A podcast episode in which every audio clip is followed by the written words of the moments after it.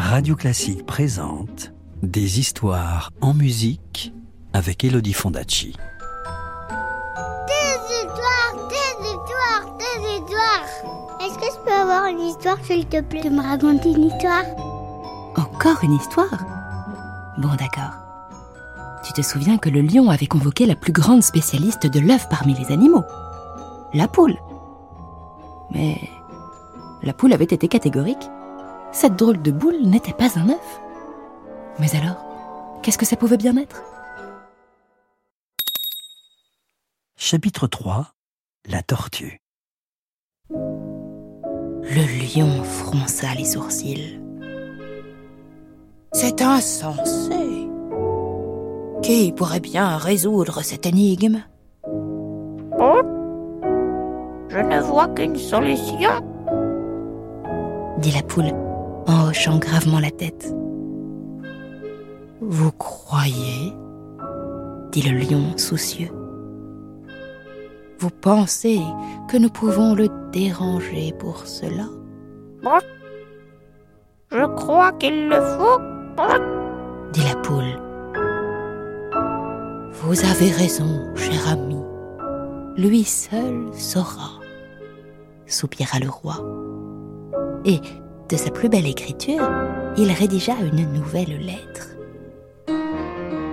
Cher et honoré maître, nous avons besoin de votre infinie sagesse. Et il signa, respectueusement, le roi. Souriceau, appela le lion.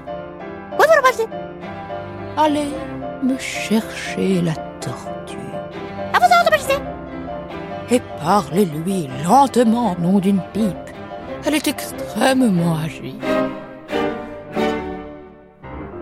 Mais le souriceau était déjà loin. Il courut tant qu'il put, à toute allure. Et il trouva la tortue qui somnolait dans un marais nimbé de brume.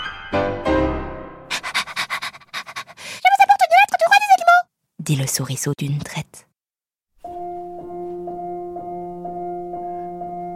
On vit alors une tête chauve et ridée émerger lentement de la carapace. Bienvenue, jeune homme. Maître Tortue était un vieillard vénérable qui avait plus de 200 ans. C'était le plus sage des animaux, celui pour lequel l'univers n'avait aucun secret. Il connaissait le langage des étoiles, le langage des plantes et celui des oiseaux. Je vous apporte une lettre. dit le souriceau soudain impressionné. La tortue plissa lentement ses paupières. Oh, courant,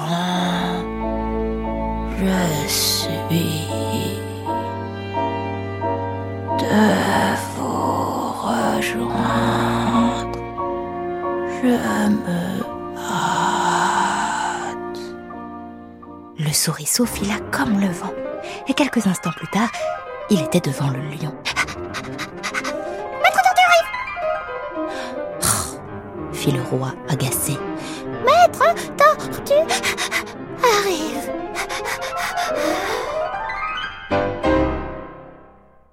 Ils attendirent. Une heure. Deux heures. Trois heures. Dix heures. Le soleil devint rouge à l'horizon. J'avais oublié ce détail, dit le roi. La tortue marche si lentement qu'elle ne sera pas là avant au moins un mois. Il faut trouver un moyen plus efficace. Le lion aperçut alors un éléphant qui arrivait majestueusement dans le crépuscule pour venir prendre sa douche au lac.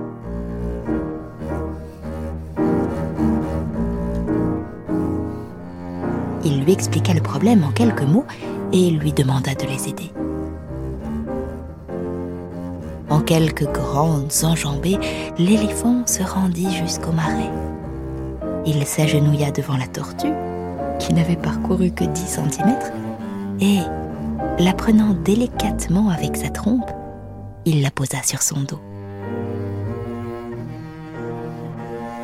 À la tombée de la nuit, ils arrivèrent près du lac.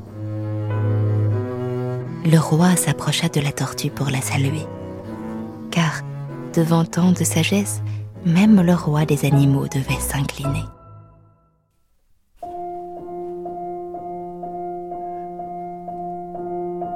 La tortue lui tapota l'épaule avec bienveillance et lentement elle s'approcha de l'œuf.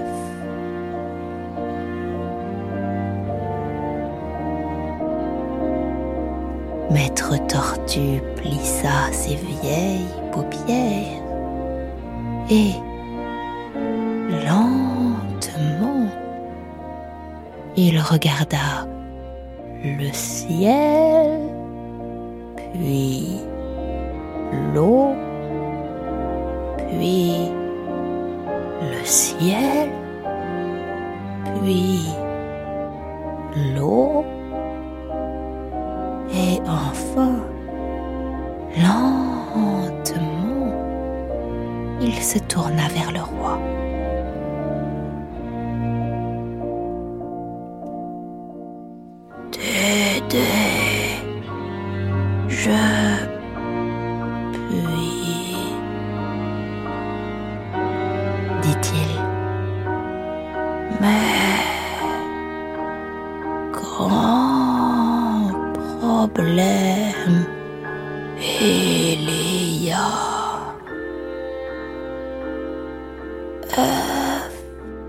Ceci n'est pas.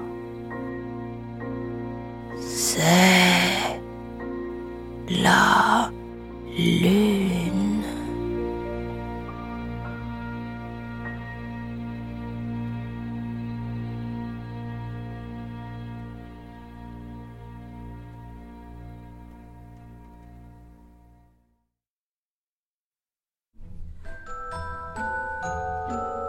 Connaître la suite de l'histoire Je te la raconterai plus tard, c'est promis.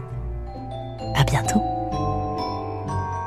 C'était Le Carnaval des animaux. Une histoire écrite et racontée par Elodie Fondacci sur la musique de Camille Saint-Saëns. Retrouvez la suite du conte en podcast sur radioclassique.fr. Radio Classique, des histoires en musique.